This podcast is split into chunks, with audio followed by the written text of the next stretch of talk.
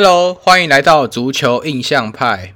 我们用印象聊足球，带大家用轻松的口吻领略足球世界。我是主持人 Sean，我是主持人傻五。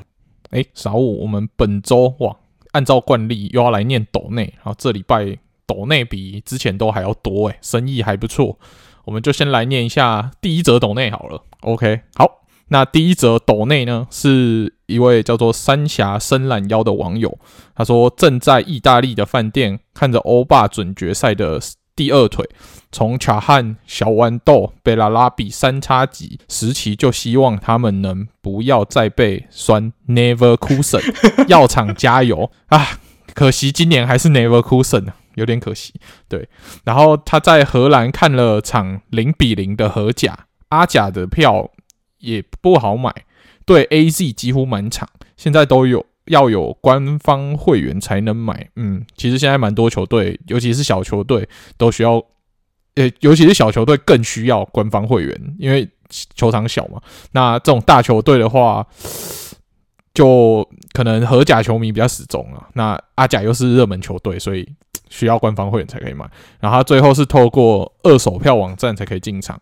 提供给想在球场闻到大麻味的网友参考哦。去荷兰可能就是二手麻吧，就吸好吸满这样。好啦，那蛮可惜的是欧霸 Leverkusen 没有办法压过罗马，然后很可惜就倒在了四强。那好好加油，之后还有机会。Leverkusen 反正就是德甲。跟仅次大概仅次于多特，常常都会有优秀的作物产生出来的球队，而且现在沙比阿隆索带队证明的还不错，所以应该今年都可以到这里，明年再补强一下，应该还是有机会啊！加油，姚厂！哎，这个听众也是那个吧？他是不是就是那个？我们前阵子不是有说一个，他也是有抖内，然后说他五月要去度蜜月那个，对吧？就是他，他他说他要度蜜月，然后托他老婆去看，就是阿甲跟意甲的比赛，对吧、啊？那就是希望你老婆也看得很快乐啊，对吧、啊？对吧、啊？对吧、啊？因为毕竟那时候有想问我们买票经验嘛，那对啊，就是也恭喜你终于看到球，这是真的球赛，而且是荷甲、欸，就是我们都没有去体验过的那种，就是看球体验，对吧、啊？就蛮蛮羡慕你的，没错。好，然后下一则是我们的。伊温达，我算是老朋友了。他说：“可以不要让傻物毒奶曼城这两个字吗？” 好啦，那看在我们伊温达这样子抖内来专程，就是请他不要毒奶这个份上，我们这一集保证傻物不会毒奶曼城。对，这一集，那我们这个如果要毒奶的这个服务呢，其实是一集集算的。所以如果以后有人要求傻物不要毒奶，或是求傻物要来毒奶，都可以。反正就抖内，我们就会想办法达成你的愿望，这样，对，没错，没错，就是不限球队啊，就是不管是什么曼城、皇马、马竞，全部随便你讲，对吧？我就会，就是我们在 Discord 群就会看到那个，就是我的名字会有特别的字眼，你就知道那一周可能有人就是提出这个要求，对吧？那你可以及时更新这个要求，我就会把它换成其他名字这样。啊，如果抖抖的金额。够庞大，还可以召唤出终极做法套餐，就是让傻物穿着球衣毒奶，哇，这个效果是最好的了。嗯、Oh my god！对对对，没有，我觉得，我觉得先先讲啊，我觉得这怪力乱神的东西就不要太相信。对啊，如果你相信了，嗯、你就是就是就是有点像拜拜嘛，对吧、啊？就是求心安这种感觉。对，没有，我我觉得反正你们不管你们信不信，反正我是信的。嗯，no，我自己都觉得很神奇了。Okay, okay. okay, okay. 好，最后一个是我们的 Dory，然后他留言是说，皇马在欧冠止步又被曼城打趴，实在太爽啦！哇，看起来是反皇马迷，以前不懂球迷激动的点，去年上车马竞后完全懂那心情，甚至被自己哥哥说是会去丢汽油弹的那种球迷。希望马竞接下来的比赛都能都好好发挥实力哇，跟傻物一样是死忠的马竞迷哦，这样就有很多球赛可以看，好让我们主持人 Sean 的马竞会跟发芽壮大。OK，那最后想要指明傻物用他的能力说这句话，来傻物讲吧。OK，皇马接下来的比赛一定都会赢，怎么输啊？好土路死皇家马德里！哇哇哇哇！对对对。那这个是我们的始终马竞球迷所留的留言啊。如果皇马球迷，这以上言论仅代表就是他个人的意见哦，那不是我，没错没错，不不代表本台立场。那如果有皇马球迷，对，如果有皇马球迷听到觉得有点愤恨不平，我也欢迎大家抖内来，然后让我就是反驳，然后让我们帮你念出来，我们就可以。帮你们反驳，对对对对，非常感谢。嗯，哎、欸，对啊，哎、欸，我我必须说，就是那个 Dorida 他对啊，蛮特别的，就是他可能比我夸张哎，因为他哥哥都说他是会去丢汽油弹的球迷，那我就觉得对，可能其实我们可以相约一下，要去去别人球场丢一下，对啊对啊对啊对对，丢一下水球，不要丢汽油弹，丢丢 不能丢汽油弹，丢水球丢水球。嗯炸鸡蛋，炸鸡蛋，对对对，嗯，对啊，这炸鸡蛋现在也蛮贵的，所以不要。OK OK OK，对，OK，好啦，那就谢谢以上的听众抖内。那在抖内念完之后呢，诶，傻物，你是不是要跟大家介绍一个新游戏，想要跟大家来玩一下？哦，对，就是我们最近有发现一个游戏，那这游戏我们也可以让观众给我们一个名字啊。那我们这个游戏的规则大概是这样，嗯、就是我们会。讲出，因为我们大家都会很好奇，比如说以前 Griezmann 在哪里踢球，他第一个俱乐部是哪里，或是 Marco Reus 在哪里踢球，就是他俱他第一个俱乐部，我们都知道他踢过门兴，踢过多特，但我们可能对他第一个俱乐部不是这么熟悉，对，嗯、所以我们就想说，哎，最近看到有人这样玩，我们也试试看这样，对，那我们这个游戏就是我们主持人每一个礼拜都会挑一些题目出来。那这些题目一定不会简单到让你知道，哎，这一定是谁谁谁，或是不会让你难到，哎，不知道这是哪一个球员。但是就是会有一定的鉴别度，对。然后它主要是我们会讲出那个球员第一个效力的职业俱乐部，跟现在效力的职业俱乐部，让你猜说，哎，这个球员会是谁？对对对对。然后我们最后的话，我们公布答案会在节目的最后，就是可能大家听节目的中间也可以想一下，说，哎，这个球员大概会是。哪一个球员这样？然后建议是不要直接查维基百科啦，嗯、因为这样就不好玩了，对吧？对，那我就是讲出来的话，你可以试着想看看，哎，分析说他是哪里人，然后他在为什么在这个球的俱乐部效力过？对，嗯，而且效力过不等于上过场哦，就是有可能他可能那个时候在那支球队有登录过青年，呃，有登录过成年队名单，但是从来没有上过场，然后就马上被卖掉。那所以这样子就就会增加一点点这个算是猜谜的难度，对，这也是这个猜谜游戏有趣的地方，对吧？对啊，对啊，对啊，对那我就讲我第一个题目喽。那因为我我是马竞球迷嘛，所以我就先讲我第一个题目，当然是马竞的题目。那这个球员他第一个效力的俱乐部是 Racing Club，然后是他的中文名字叫呃竞技会俱乐部。对，是哪里的球队？是阿根廷的球队。对，那大家可以猜看看这个球球员是谁？对，然后再来就换上出他的题目。好，那我要讲的是现在效力于多特，但是他出道的地方是狼堡。诶，诶，我给大家一个简堡对一个简单的提示是，他这个题会是有一点点难度。会跟你对于这个球员的印象会有一点点不一样，但是他出他就是第一张成年队的合约是在狼堡，对，嗯，OK OK OK，出完所以是狼堡到多特，对，嗯、狼堡，然后中间有可能辗转其他球队，然后在多特这样，OK OK OK，好，OK OK 好，那我们的答案会在我们节目的尾声公布，那希望大家也可以跟我们一起猜猜看。嗯，那我们本周呢，就直接先进入大家比较期待的欧战环节。我们就先从欧冠第二腿开始讲好了。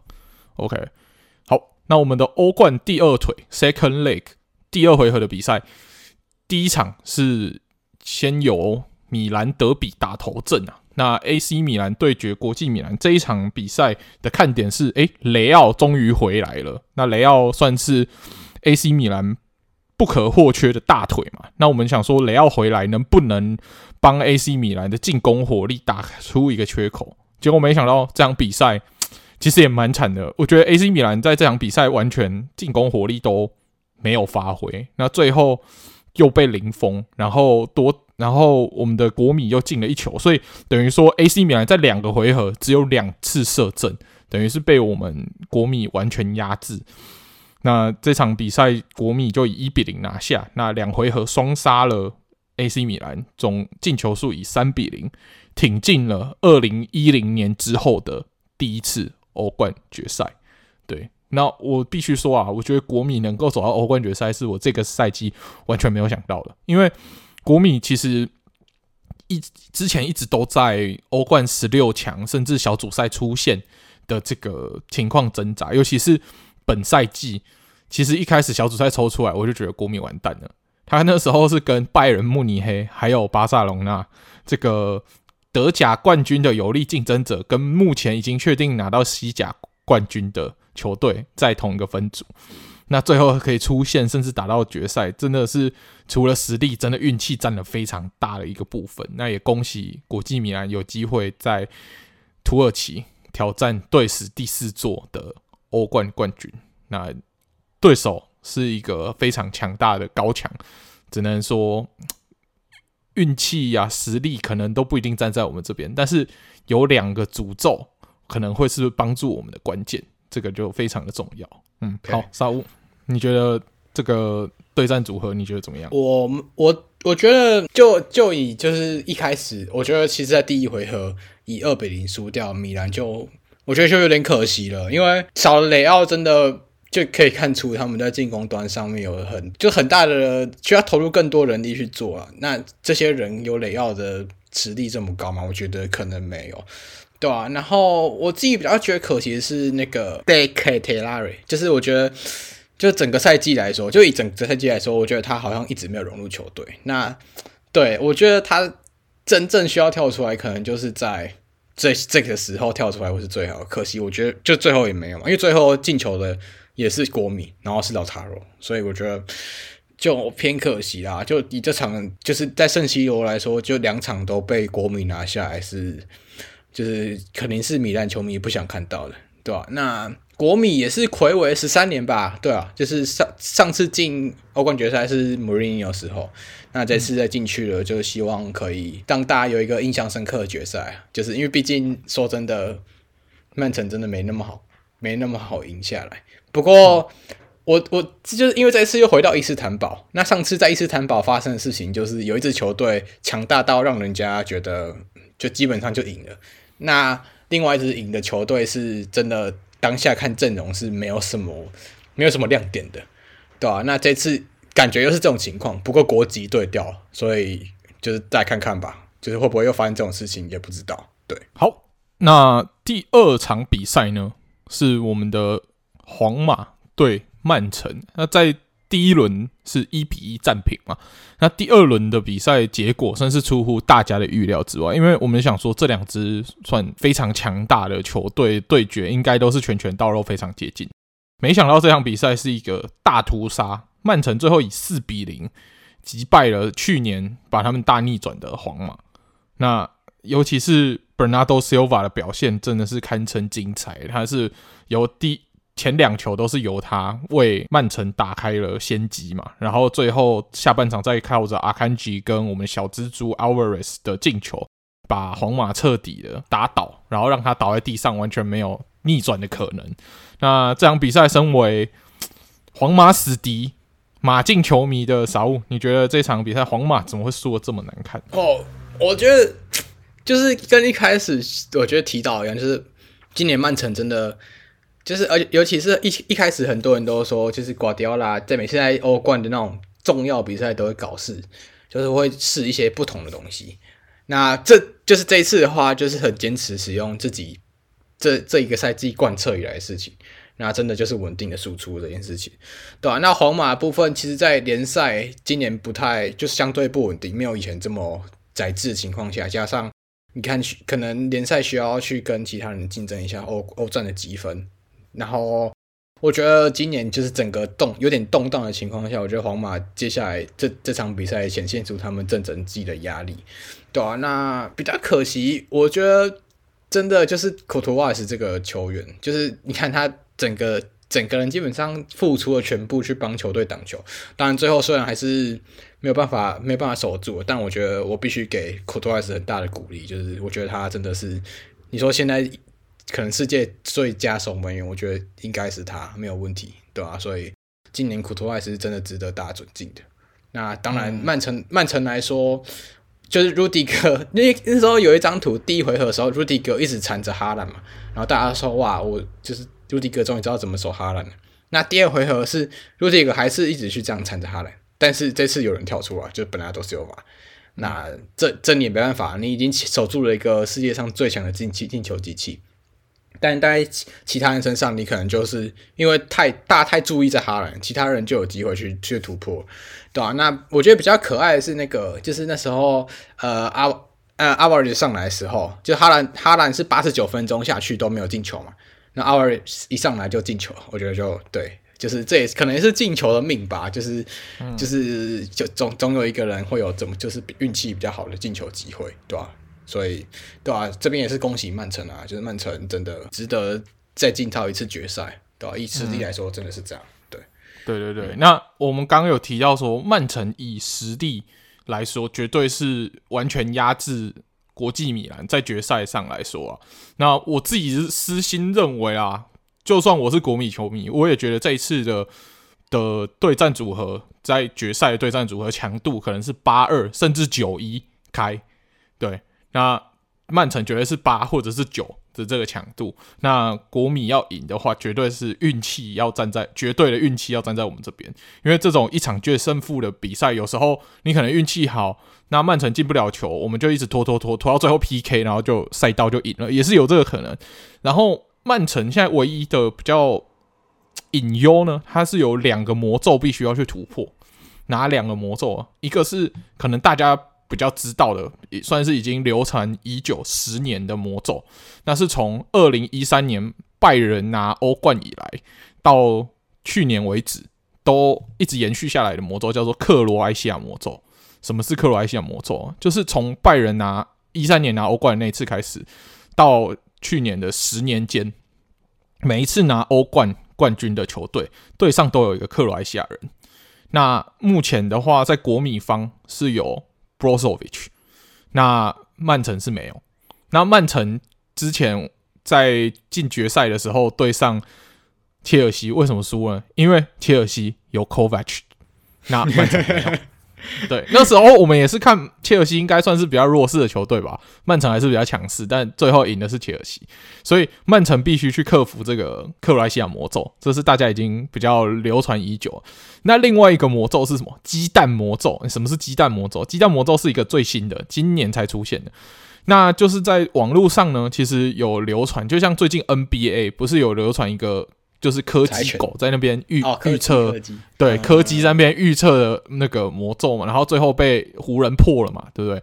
但是这个鸡蛋魔咒也很酷哦，它是从好像欧冠十六强开始预测吧，然后他最后预测预测预测全部都中，连国米进欧冠决赛，然后曼城进欧冠决赛都预测到，但是他的预测结果是国米最后会赢得这个欧冠的冠军。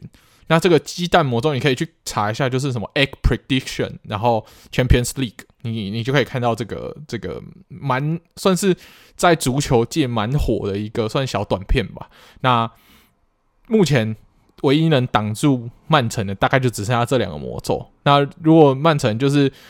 毕毕竟实力赢了嘛，那如果连这个迷信或者是运气方都可以压过去的话，那今年的冠军真的非他莫属。而这个我因为这个是我讲的嘛，所以我不在毒奶，我是在只是讲真正的事情，而且我没有毒毒奶属性，所以这里不算哦。OK，, okay 好了，那欧冠目前看起来就是接下来要在土耳其进行一场感觉起来很有机会一面倒的决赛，但毕竟这种一场决胜负了，我们没有看。都不会知道结果如何，我还是会穿着国米的球衣去支持国米的。OK，好，那我们说完了欧冠之后，我们要进入欧霸。哇，欧霸也是蛮刺激的啊，也是第一回合难分难舍，那第二回合才要一决胜负嘛。那刚刚我们听众有提到的这个，他在饭店看的这个勒沃库森对罗马的比赛，那勒沃库森对罗马第二回合呢，很可惜是零比零。那零比零就由第一回合以一比零领先的罗马挺进了欧霸决赛。那其实魔力鸟蛮厉害的，他在来罗马之前，罗马已经三十一年没有进到欧战的决赛，结果他一来之后，连续两年都有欧战的决赛可以踢。所以如果赢下来欧霸决赛的话，其实罗马明年是甚至还有欧冠可以踢的。这这真是蛮精彩。那小吴，身为勒沃库森球迷，你觉得这一场比赛怎么样？我我觉得就勒沃库森就是输在一个运气了，因为你看他射门比就是二十三球射门嘞。这基本上就是已经，就是把你家的车全部开到别人的禁区前面，在那边射门，对吧、啊？然后控球率有超过七成，其实说真的，已经是一面倒比赛了。那这边也真的必须说，就是 Mourinho 这个教练的防守功力，他一直以来都是以防守，就是防守反击这种能力著称。那防守反击，虽然大家会看反击，但最重要还是防守。那这一场的罗马防守就真的做的特别好。对啊，那也没什么好说的啦。就尽管我们会说，哇，今年查比亚龙走来了以后，整个勒沃库森的进攻好像被整个重新开机一样，就是很火烫。但这场射了这么多门没办法进球，那也证明了就是莫里尼奥的这个能力是非常的可怕。对，然后我觉得莫里尼奥越来越让我感到尊敬啊。就除了他的政绩以外，其实他在一些言行上。他以前都比较狂放嘛，就大家会知道他可能对一些事情会觉得哇，就是我就直接讲出来啊，或是我就是彰彰显自己，然后捧自己捧很高之类。但他这场输了，就没有不是输了，在这场赢了勒沃库森以后，他在记者会上有记者问到他，那时候他在波图就是打到欧冠决赛，或是对谁赢了之后为什么狂奔，但这场。惊险拿下就是系列赛以后，为什么我没有狂奔整个球场？那他也给出一个很就是蛮令人尊敬的答案，是因为他说，因为查比亚龙佐是他非常好的朋友，那他也很尊重查比亚龙佐这次的就是较量过程，所以他不会这样对朋友做出这样的事。那我也觉得他就是比起他可能两三年前有点大家觉得他已经下神坛，然后我觉得他有慢慢在借由言行啊，借由他的战术慢慢爬回他应有属于他的应有。在教练那种地位上的那种，就那种尊贵感，我觉得，就他真的有再回到那种顶级教练的感觉，对啊，我是真的蛮就就就蛮欣赏。以前就觉得还好，但现在看起来觉得哇，Mourinho 真的有慢慢的在进步自己，对吧？对，差不多。但是他狂狂傲的个性其实还是虽然有点内敛，但是他其实还是有在记者会上不小心的显现出来。你知道显现在哪里吗？显现在他的手机的他的就是算是解锁的这个画面。那这个解锁画面上呢，他放的图是一张 BR Football 帮他画的一个漫画，是他穿着这个罗马皇帝的这个衣装束，然后坐在椅子上，然后抱着欧协会冠军杯的这张照片。那他后面也是有摆着，我记得也是有摆欧冠跟欧霸，那就是算是庆祝他我还达成。欧战全满贯的这个这个创举这样子，那最后，所以他自己也是把它放在这个手机的锁屏的桌面啊，也是蛮有趣的，就是代表说，其实他也是对自己的这个成就蛮感到蛮自豪的。所以，魔力鸟签到罗马还是魔力鸟，嗯，没错，没错，没错，嗯，OK，好，那另外一场呢，哇，精彩的就是尤文图斯对塞维利亚，不得不说。欧霸之王还是欧霸之王，虽然尤文图斯明显算算是实力上阵容的深度都算超过塞维利亚吧，但是进到了欧霸，塞维利亚就是王。他虽然在六十五分钟被 Vlahovic 先进球，算是反超之后，七十一分钟输手马上追平。然后把比赛带入延长，然后再由拉梅拉在延长赛的时候进球，以二比一逆转了尤文图斯。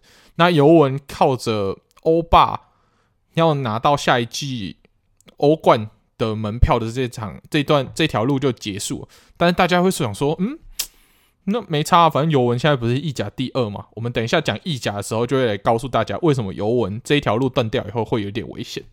对，那小吴，你身为西甲球迷，对塞维利亚比较熟，那你觉得这场比赛塞维利亚真的是因为欧霸之王的灵气加成才赢得了尤文吗？还是他在战术上有做什么调整，才让他可以最后逆转尤文，挺进决赛？哎、我觉得塞维利亚以塞维利亚来说，他们做了蛮特别的变动，就是他们把 Jesus Nava 是个很老的边后卫换上来，就是希望依靠他的，因为他还是蛮有速度的，加上他的经验去，希望他能在他们就是诶尤文图斯的左路可以爆破。那其实也有做到这一点。那我觉得其实现在塞维利亚最重要的球员就是他们，他们现在都是战四二三一，那他们最重要的球员就是三中间的那个 Oliver Torres，就他的逼抢其实才让才让这支塞维利亚重新又从。谷底活了过来，我觉得，尤其是其实接下来我们也会讲到其他场比赛，那就他们这他们最近几场的球踢球的风格有重新回到一个，我觉得有有有那种竞技的感觉，就他们是为了就是赢球在拼命，他们常常都是两三个人包过去，然后就是不不断的去踢球，他不其实他也不管有没有踢到你啊。就常常他是他这是犯规，或是抢到球收场。那我觉得就是他们他们这种斗性是让他们重新有有办法回到就是跟顶顶尖列强竞争的感觉，对吧、啊？那其实塞维利亚真的就是以以他们从这赛季本来在谷底，然后现在慢慢爬回来。其实光以西甲来说，他们又回到了可以去竞争欧战的战绩了。他们现在排在西甲第九。那你大家会觉得，哦，第九好像离欧战还很远啊。但是其实他们四十八分离毕尔包竞技的欧战位只差两分而已。就一开始塞维利亚是在降级区的，然后到现在爬回来，其实就是上礼拜有讲到他们近期的好表现，加上你看欧战又有办法去挺到决赛，代表说他们其实真的蛮有机会，在今年可能又有机会踢欧冠也说不定，对吧？那我觉得塞维利亚在这种大场面，这些球员其实。经历过太多这种大场面了。上一次拿冠军的时候，Bono 在，然后 Jesus Nava 在，然后 Ocampos 在。这些人其实上一次拿对国米拿到欧霸冠军的那场比赛，很多人都还是在正中的。那我也蛮期待说塞维利亚能再用这些阵容，因为说真的，你要磨合这个后卫线，那这些人有没有办法重新拿到一次欧霸奖杯，也是令蛮令人期待的。对，没错。那其实以罗马对塞维利亚来说，我觉得。算是五五开，那可能塞维利亚稍微占了一点优势，因为毕竟现在罗马联赛跟欧战都要兼顾，然后加上他们阵容深度，可能会成为他们的一点隐忧啦。那塞维利亚的话，他们欧霸之王，他们可能就全力拼欧霸就好了，对吧？就联赛可以相对稍微放一下，那欧霸直接冲下去。那所以以这样的实力来说，其实今年的欧霸决赛会。我认为搞不好会比欧冠决赛更精彩、更拳拳到肉，对不对？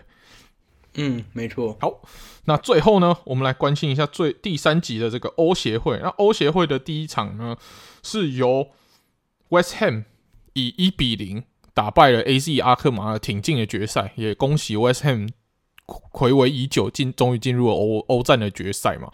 那另外一场巴塞尔对 Fiorentina 是由。Fiorentina 在延长赛哦，一百二十加九逆转了巴塞尔。哇，这场比赛也是踢到了最后一刻，Fiorentina 才惊险晋级啊！我是觉得以 Fiorentina 球迷来说，应该是蛮开心啊，尤其是以意甲算是意大利球迷来说，现在有机会挑战这个三线制霸。就是如果意大利今年球队就是运气真的那么好，可以。国米，然后罗马，然后费伦蒂娜这样子欧战全制霸的话，我觉得这个可能会是意甲开始复兴的一个非常重要的关键。虽然这三支球队在可能决赛上相对来说都是偏 underdog 的的的角色，但是大家都是喜欢看 underdog 这个弱势的球队逆袭的故事嘛。所以如果意甲真的这三支进到决赛的球队可以奋力一搏。然后拼一个逆袭的话，可能会是相当精彩的一个欧战之年呐、啊。嗯，那说完了欧协会呢，我们来进入联赛。哇，今天的联赛呢，就由傻物的西甲来打头阵吧。傻物，这这礼拜西甲有什么精彩的比赛吗？还有新闻吗？要跟大家分享。哦，这礼拜西甲其实比赛。有蛮多蛮精彩的，像是巴巴萨今年这这这一轮是对到皇家社会，那还有一场就是很多主播都说是今年最好看的德比比赛是塞维利亚德比。不过今这礼拜西甲最大的新闻就是其实蛮多人都在报，因为昨天刚比出来，然后是那个瓦伦西亚对到皇家马特里，那这场这种比赛，其实，在可能我们十年前看到的时候是那种强强对决，但是大家也知道，近几年瓦伦西亚的财政啊，还有老板的问题，让他们常常是那种不上不下的状态，甚至这两年有有那种降级的可能，对吧、啊？那这场比赛就是到瓦伦西亚主场，然后是皇皇马跑来来这边尝试踢馆。对，不过其实这场比赛最大焦点其实不在胜负，虽然瓦伦西亚最后赢球，但最大焦点不再是瓦伦西亚的胜负，而是有关一些种族的问题。因为大家都知道，呃，皇马现在最强的球星除了本泽马以外，大家最期待就是 Vinicius Junior。但 Vinicius Junior 其实今年在西甲过得不是很开心，老实讲，因为蛮多球迷。球员、球迷可能都有对他有一些种族上的言语交换，那这种情况当然是我们极力反对啦，因为我觉得其实不管在你看大家以前在西甲看到当年 Alves 会被丢香蕉啊，或是可能意甲那时候库里巴利是也是直接被言语霸凌，甚至把巴洛特利直接被言语讲一讲，然后就在场边哭这种这种情况，我觉得这种情况是一定要杜绝的，就是我不管。球员对你做什么，你就是不应该用种族歧视言语去对他有一有一些伤害。对，这是绝对是我们不提倡，对吧？那我觉得瓦伦西亚球迷是真的需要去改进啊，因为这种事情，你说现在英超也很少会有球迷直接对球员这样叫嚣，或是就是用那种不好听的字眼去骂球员，对吧？那是不是呃，维尼修斯有被激怒到，然后米林确实在接下来的比赛就一。九十分钟加时后，就一次定位球上有跟瓦伦西亚球员有一些肢体接触，然后他就动手打了瓦伦西亚球员。那我觉得他当然是不对，但是我觉得这是种族歧视这些言语让他真的情绪太上头，这是真的无可避免。我觉得，对啊，所以他虽然他最后红牌啊，然后但但是我觉得瓦伦西亚可能对这这这真的是对不起，但是我真的需要觉得瓦伦西亚需要改进一下。对啊，那 Vinicius 在后面也做出他的回应啊，就是他下场的时候，他有比一些手势，就是对球迷说：“你们要降级了。”对啊，那大这 Vinicius 当然，我觉得对，就是这种情况可能要尽量也要小小避免一下，因为毕竟这种是激怒球迷的事情，对啊，那如果你这样子在讲的话，可能会让双方的那种冲突再更加深一点。对，所以。就是比比你虽然不是可以改，就是不是当下可以改，但我觉得可能以后他会再更注意这件事情，对吧？就是瓦伦西亚的言语交换，就这，因为你想想看，你以后到瓦伦比赛，你遇到还是这群球迷，那他上次看到今年看到你说，哎、你们要降级了，然后他明年没降级再遇到你们，他一定会更生气嘛。所以，对吧？就是可能以后比你要在瓦伦西亚比赛会更加辛苦。对吧？那我觉得他最后最大的问题是他在，因为那时候瓦伦的记者在他上车前有访问他，就是有没有要对他他对球迷比降级这件事，呃，比降级手势这件事道歉。那他也他就直接对球就是裁判，哎，那个记者说，哎，你这个你这个你问的是什么烂问题？就是你你你这么笨吗？这样的话，那我觉得这是公关上最大的危机啊，就他公关上最大的危机。不过大家现在焦点就在。西甲对种族歧视这一块的重视，那这边也可以提，其实也可以提出一个点啊，因为瓦伦西亚做这样做其实也蛮丢脸的，因为他们在二零二一年的时候，其实他们的球员就有被种族歧视，那他们现在做这件事其实 蛮不道德。对，那时候是叫迪迪亚康比迪亚卡比的球迷球员，他们的后卫被歧视。那你看，你你那时候被歧视，然后现在去歧视别人，当然是一件很不对的事情。那我觉得，对，就西甲可能官方要注多多注重这件事情，对吧？对吧？对吧？因为看英超已经都没有了，然后德甲真的也很少看到，那西甲是不是现在就是该改变一下了？对，对，英超比较大的问题不是 racist，是 rapist。没错，没错，对，他们出现有比较多性，就是性侵犯的球员，这个是他们需要去注意的。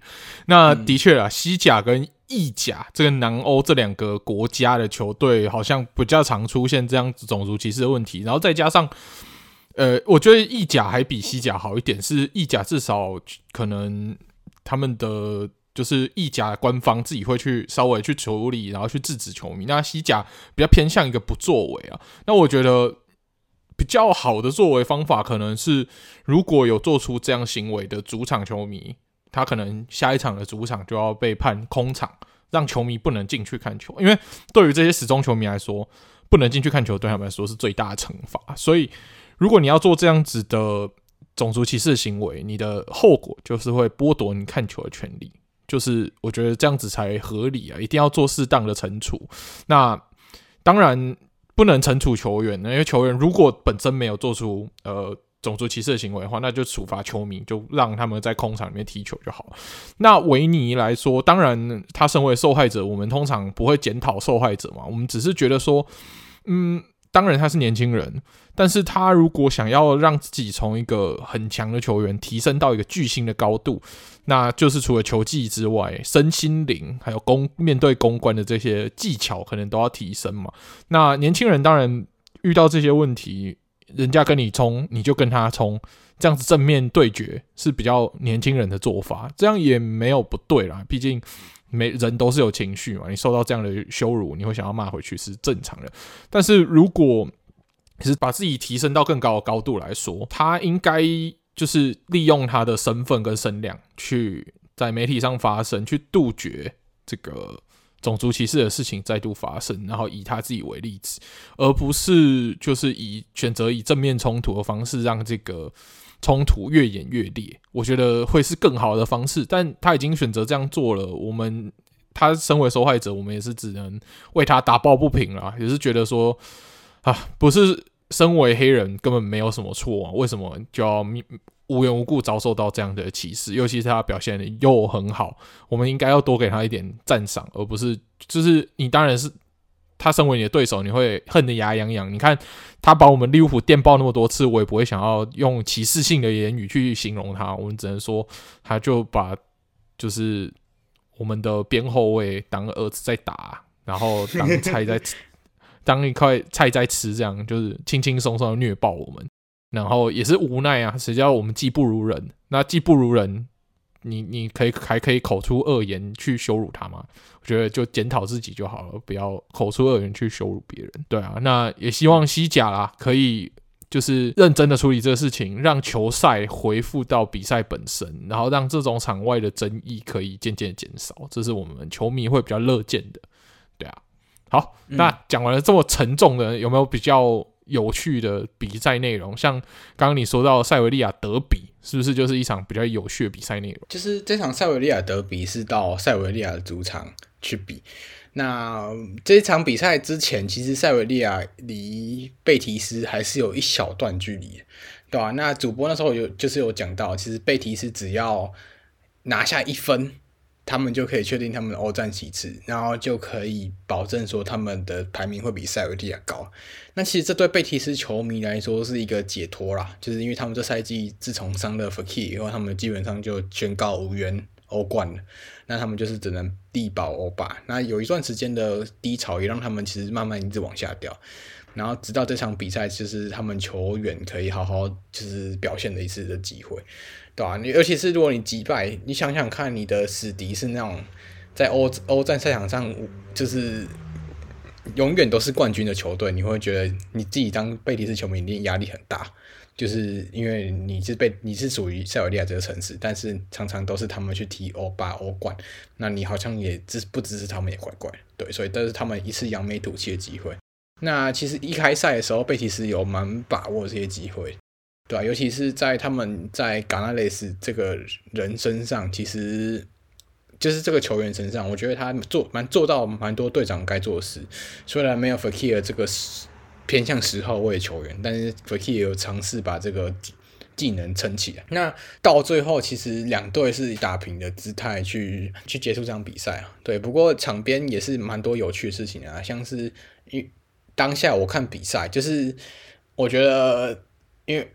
贝提斯球贝提斯球迷跟球员好像嘘声嘘塞维利亚球员的声音好像更大一些，因为我只要一听到塞维利亚球员拿球，就一直听到嘘声，超级大声。大家可以去看一下那场比赛，真的嘘的超大声，对吧？所以也必须说，就是贝提斯真的很想赢塞维利亚，对吧？然后就就差不多这样吧。我觉得就是前面有提到 Oliver Torres 这个点，也可以再讲一下，就是他们的逼抢系统真的有回到以前他们在踢欧霸欧冠的水准，对啊，所以接下来就看他们欧霸的表现了。这样我也蛮期待他们真的能帮西甲可以拿一个冠军吧，真的蛮希望的。对，嗯，就大概是这场比赛，okay. 对吧？好啊，那其实西甲在巴萨夺冠之后，是不是就是欧冠区跟降级区这一部分？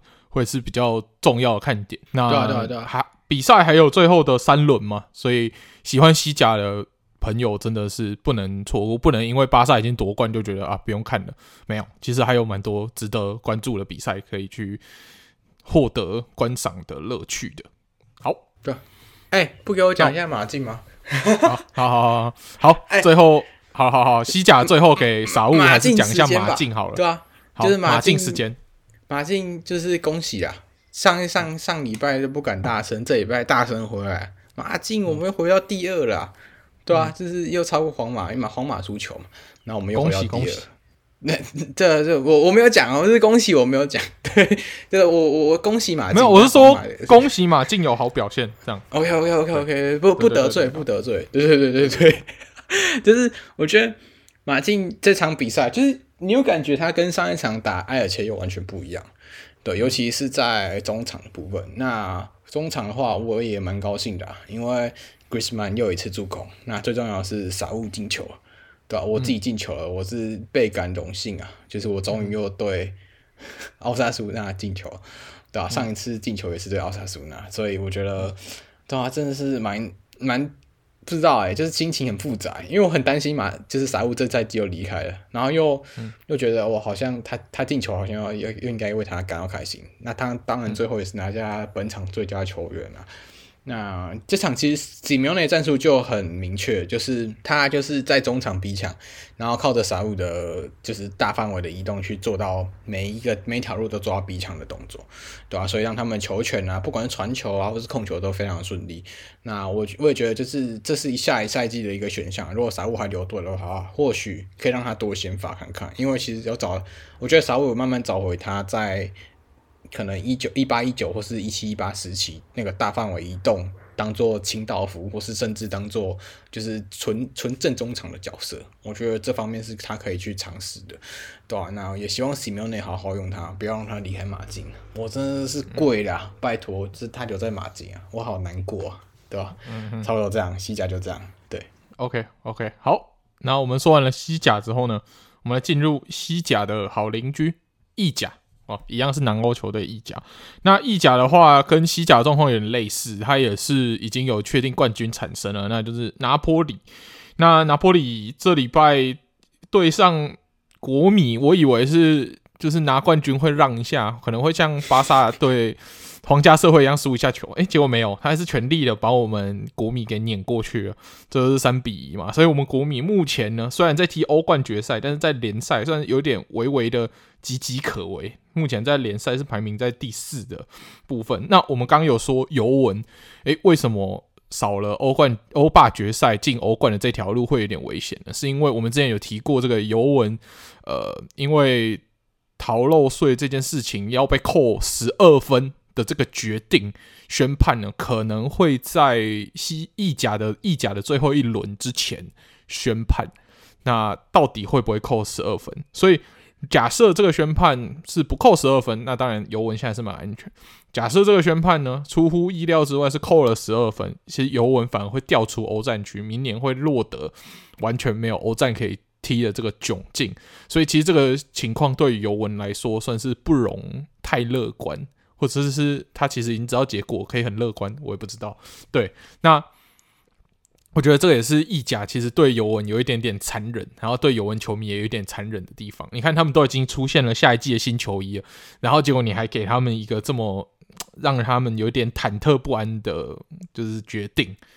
那这样的话，如果尤文掉出欧战的话，那其实国米啊、米兰啊，会是相对的受益方啦。那如果照这样子的话，米兰的话，明年可能就。不小心要去踢欧巴，或者是国米，如果状况再烂下去的话，有可能也要不小心去踢踢欧巴了。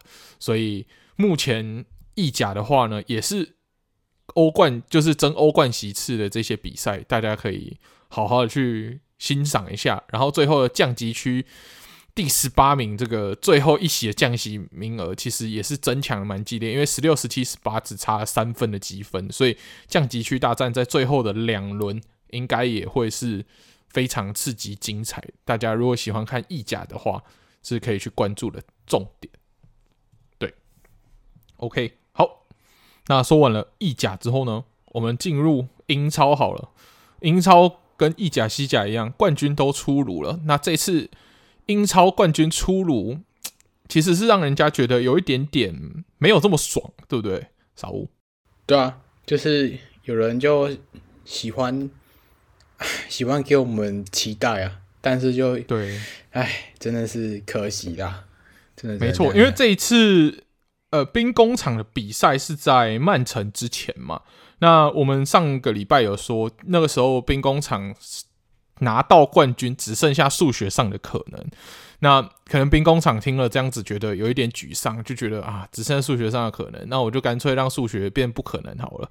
所以他干脆呢，就把分数抖内给这个需要分数，然后避免降级的球队。就是今年的诺丁汉森林啊，那森林目前是排在中后段，因为现在英超的降级区其实也是蛮刺激的，因为现在只有我们利鸟二军 南安普顿确定降级嘛，那里兹啊，然后莱斯特城，然后艾佛顿跟诺丁汉森林这四支球队会是决定最后降级的。剩下两席会是谁嘛？那最后联赛只剩下一到两轮不等的比赛，那其实积分也蛮接近。像诺丁汉森林，由于这个兵工厂豪爽的馈赠三分的积分，其实他有比李兹已经拉开，就是李兹现在是排名第十八名，跟里兹拉开了算六分的积分，所以相对安全了。所以目前英超的这个降级大战，最后三支球队会哪两支降级呢？不管哪一支降级，其实都蛮可惜。他们都算是老牌球队，或者是对大家对于英超有一点美好的记忆，在这三支球队里面，然后人气也是相当的旺的球队。那不管是谁晋级，都会让人家觉得相当的惋惜。明年的英超感觉起来都会少了一点这个历史的味道，对吧？对啊，哎，真的是不知道哎。我觉得今年英超啊，真的是先，反正真的要先恭喜曼城啊。就就是曼城真的是又毫无悬念拿下一次冠军。那对，三连霸，对啊，三连霸不是件容易的事情。嗯、就是三连霸，我觉得英超三连霸就是比起可能西甲，其没有不管其他联赛，我觉得其他联赛都没有这么容易，就是没有这么没有这么容易困难对，对、啊？嗯、就是你看的法甲，就最近就是 PSG，然后德甲拜仁，然后前阵子意甲是尤文，然后西甲就是皇马跟巴萨。这两个常拿，对、啊、其实英超的话，大家常常在换的情况下，曼城可以达成这样壮举，是真的很、真的很厉害的，对啊，那这边也提供一个好笑的东西啦，就是其实在这场就是兵工厂的比赛过后，就是曼城是要打切尔西的。那曼城的话，就是因为切尔西输球，切切哎不是，是切尔西输球，切尔西对，切尔西最后输球，但切尔西在赛前是要帮曼城去列队欢迎的。那有网友就统计了一下，说这支列队的球队可能是史上最贵的球队，史上列队最贵的球队。对对对，我觉得应该蛮有可能是这样子啦，没错，对吧？然后曼城，曼城也应该也是，因为曼城那一场比赛过后就可以休稍微休息，所以他们也派出二军去面对切尔西。那曼城板曼城板凳是不是也是史上最贵的板凳？我觉得应该是这样，没有错，对吧？那一场比赛就打破这两个记录是啊，厉害啊！我也不知道是切尔西厉害还是曼城厉害的。对对对，嗯、那切尔西当然最后也是毫无悬念输球了啦，对吧？那 我只能说，反正切尔西也也不会降级，那不如就比赛输一输吧。妈，我好我好悲观哦。但是这样对就是。哎，反正也赢不了曼城，那不如反正一比零也不算太太怎样。虽然是打二军，但就就这样吧，对吧？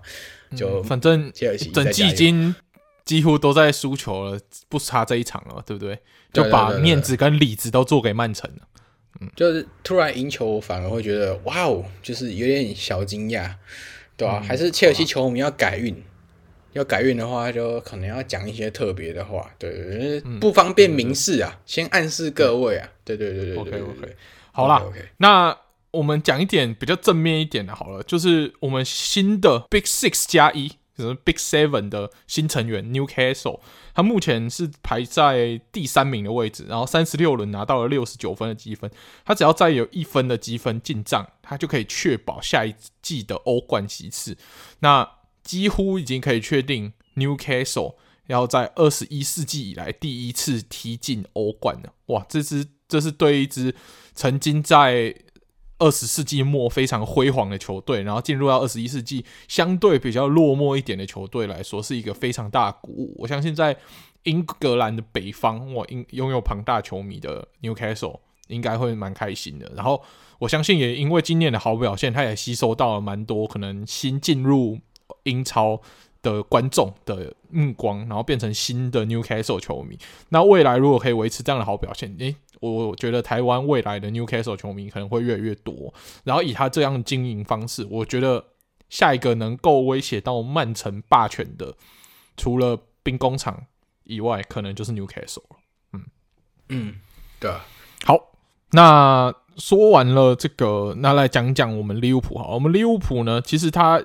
一直想要争取，还有没有一点点的晋级欧冠的可能性？但目前我们的晋级欧冠的可能性也是剩数学上的可能而已。因为在本周比赛，我们对 Aston Villa 是踢了一个一比一，但这场比赛其实蛮感动的，因为最后那个追平的一球是由我们季末确定要离队的算名将 Firmino 踢进。哇，这个画面真的是。啊，看一场少一场啊，就莫名的悸动啊。那也就觉得说啊，如果他走了以后，这种绝境的比赛谁来救我们呢？这个会是利物浦球迷很难去弥补的一个一个缺憾呐。嗯，但是天下没有不散的宴席，他带给我们这一场和局，至少帮我们保住了一份积分。那利物浦下一这一可能大几率要踢欧霸的比赛，那欧霸也好了。目前弗莱堡在。德甲的位置也是在欧霸区，所以高几率有可能两队最好如果在欧霸可以抽在一起的话，我会蛮开心的。嗯嗯，我觉得利物浦这个就我先跟利物浦球迷道歉了，因为 那一天就是 Discord 有就群主有人就是标记说，因为那时候先被阿斯顿维拉进球了嘛，然后他们就标记说，哎、欸，傻五，你是不是穿利物浦球衣？然后我就定睛一看，发现，哎，真的，我就是穿着利物浦球衣出门工作的。然后我其实当下没有意识到太多，我就不小心就害了利物浦。然后就有人设定了一个剧本给我，他说，不然你这样，你下半场就把球衣脱掉，然后让，然后就是我也希望 Firmino 可以进球，然后绝平这样。然后没想到这句话就一语成谶，就成功了。所以对，就是。先跟利物浦道歉，但我也不完成利物浦球迷最大的心愿，因为这场应该是他在 Anfield 的最后一战嘛，对不对？我记得内比 K 塔这些人也是，他们也是这时候被颁奖嘛，是吗？还是有点忘记了？应该是最后一战在利物浦了，对吧、啊？所以我觉得最后一，对啊对啊对啊，所以能让大家看到就是 Firmino 在主场进最后球，应该对吧、啊？大家也是会挺珍惜的，对吧、啊？那也希望他赶快找到下家，因为他这样的能力，说真的。应该蛮多豪门也还是很想要他的，对吧、啊？所以就、嗯、我觉得，嗯，他可以考虑回德甲、哦。我觉得德甲蛮多球队需要他的，嗯，对啊，贡献他的经验。姆出来的吧？我记得没错没错，反正他也踢过德甲嘛。那、嗯、以他的年纪、经验、实力，我觉得德甲是完全符合他的一个联赛啦。那我也蛮希望可以亲眼看到 Firmino 的。那回来德甲吧，德甲蛮需要你的。呃，我怎么觉得利物浦会去，就好像会去拜仁。我不知道，我不知道，但是就就是马内给人家感觉利物浦好像下一站就是拜仁，都喜欢红红。不会啦，我觉得他买完马内这一季拜仁这样子的话，他可能就不太会再考虑利物浦的球员了吧？呃，真真的吗？OK，反正静观其变，静观其变。对，嗯、对啊，嗯、没错。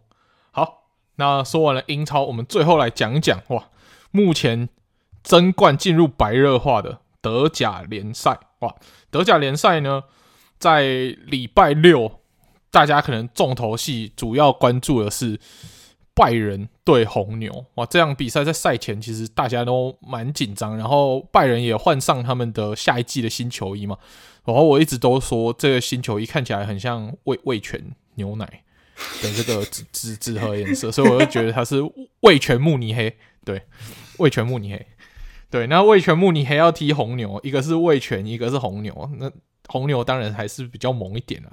那所以 这场比赛，红牛呢可以算是两个前多特教练的斗法，一个是 Thomas Tuchel，一个是 Marco Rose。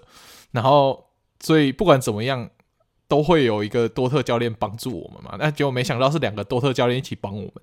那 Tuchel 呢摆烂，然后 Rose 呢赢球，所以 红牛最后以靠着。莱姆，哎，下一季可能要转投拜仁的莱姆的进球先追平，然后再靠着我们以前都常常可能会戏称会有拜仁哨，我们拜仁常常会不小心拿到罚球，当然这一季的状况已经少很多。哎，没想到莱比锡拿到的两颗罚球，靠着罚球把拜仁淘汰掉，这个真的对于德甲球迷，可能就是不想看拜仁夺冠的德甲球迷，拜拜仁球迷以外的德甲球迷来说，算是一个蛮特别的一个剧本。那莱比锡也确定下一赛季会在欧冠出赛。那拜仁的话呢，就在这样比赛输球之后，把可以争夺德甲冠军的主动权让给多特。那这场比赛当然比完的时候，多特还没有比赛，所以我们那时候一直觉得有点紧张。就是，嗯，多特第一要在客场出赛，第二要对决的对手是奥格斯堡。奥格斯堡是何许球队呢？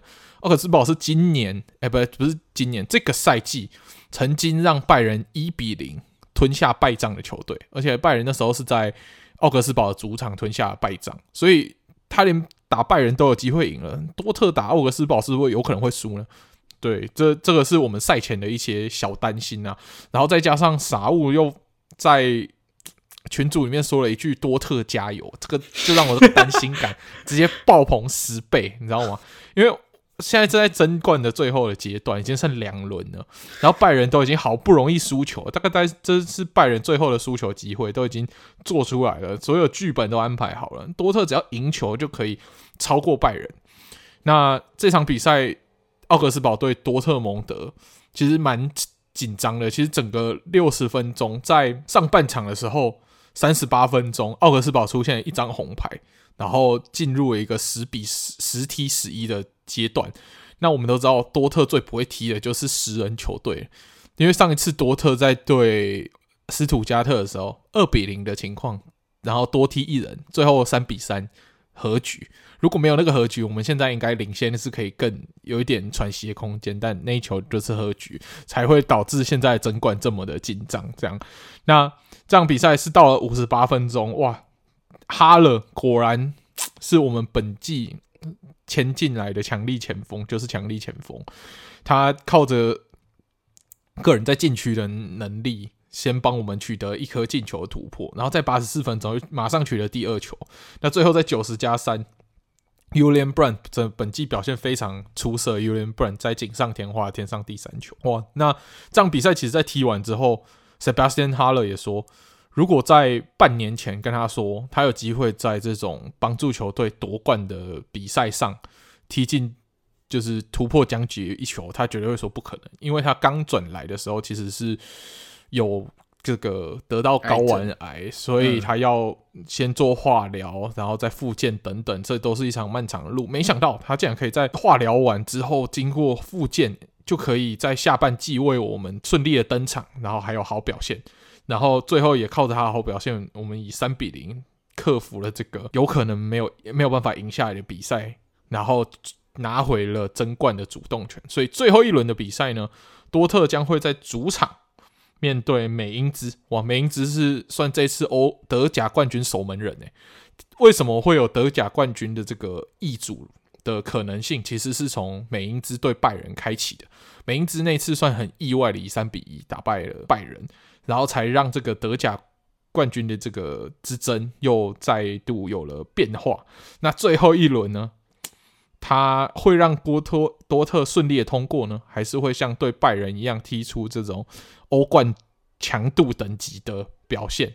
但是多特对于多特来说，他们唯一的优势是他们是在主场出赛，那主场的能力加成可能会是多特一点小小的优势。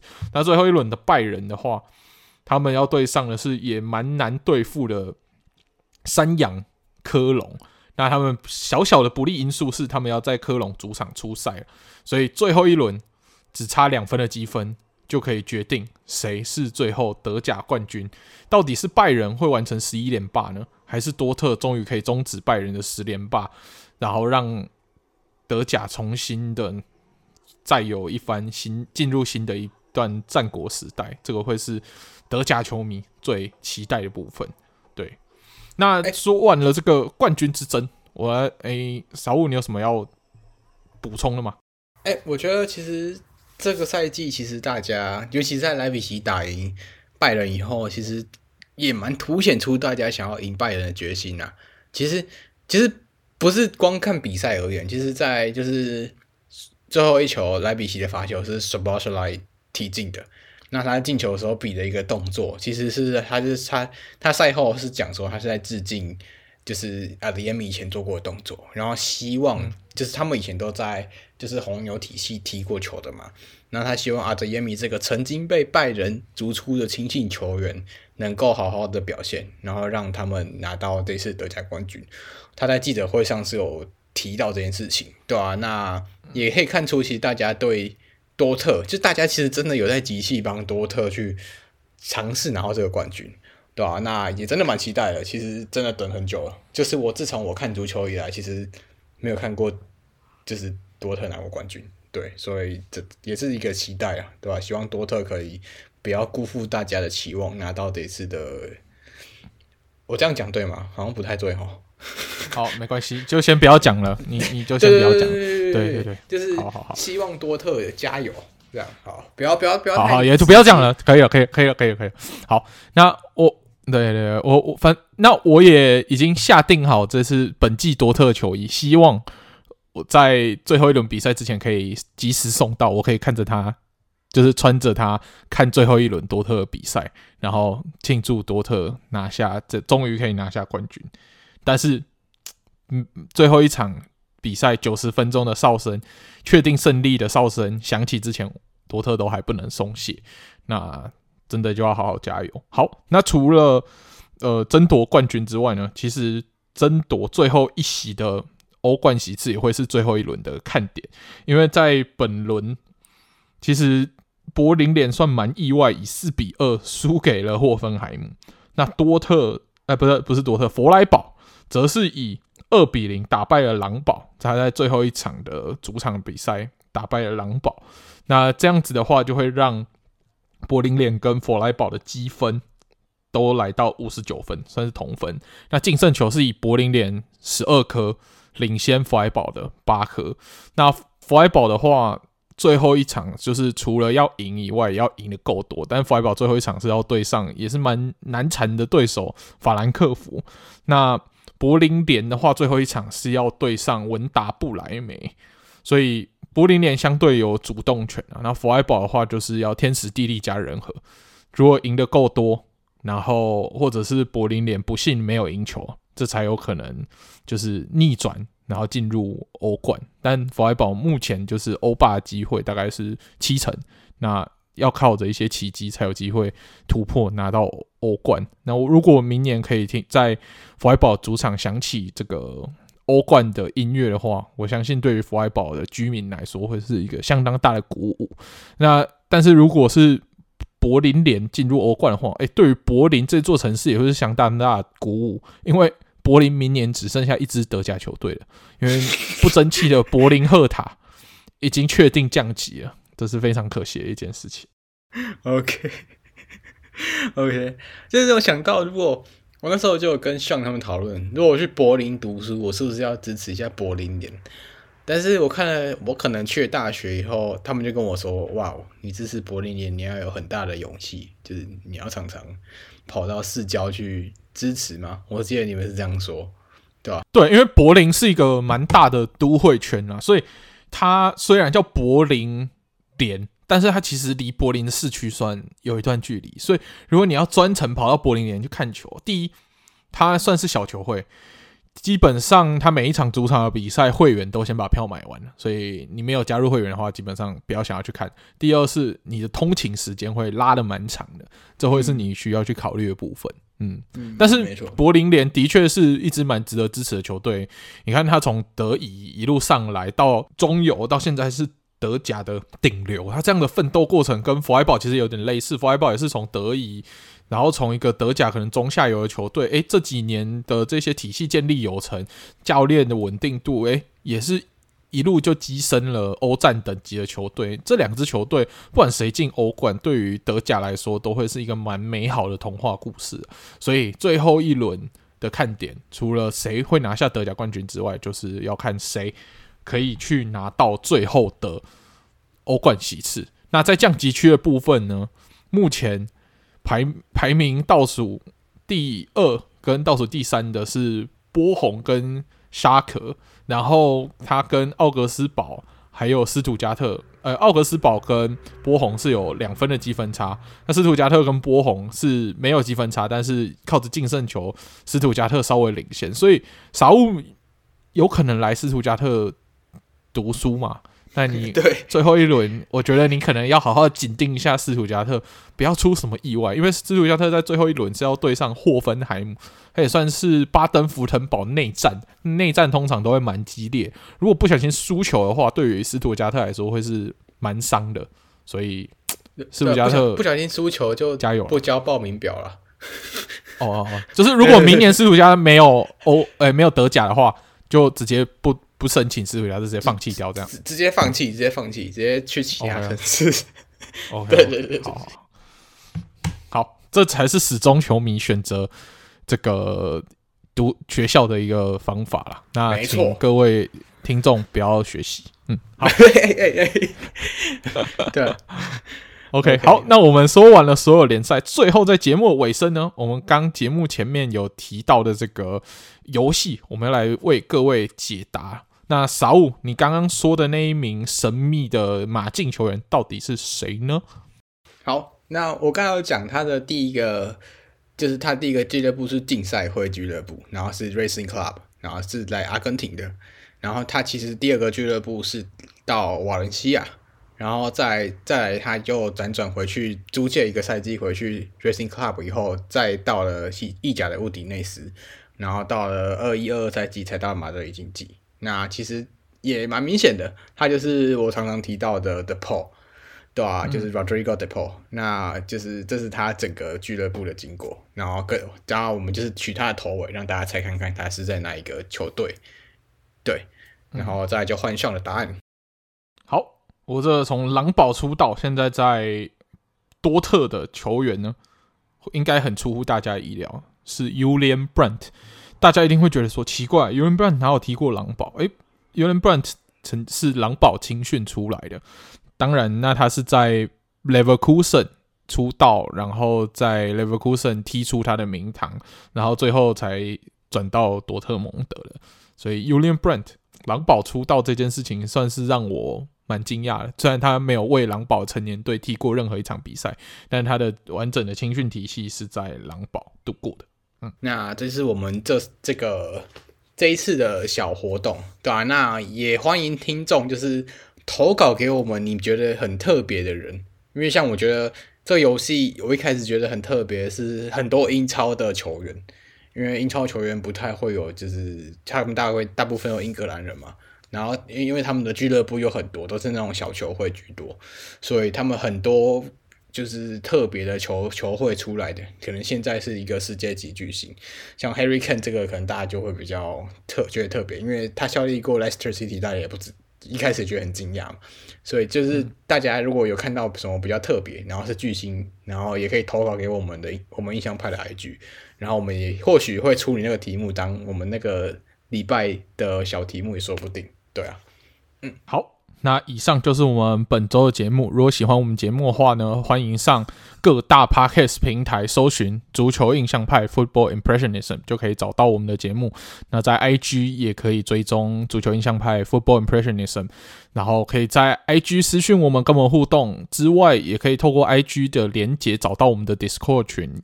那在我们 Discord 群呢，会有一群我们的听众，也是球迷，会在上面在比赛的时候跟大家聊天互动。如果你觉得自己看球很无聊，想要找到一群同好的话，欢迎进来 Discord 群跟我们一起同乐。好，那以上就是我们本周的节目，我们就下个礼拜再见喽，拜拜，拜拜。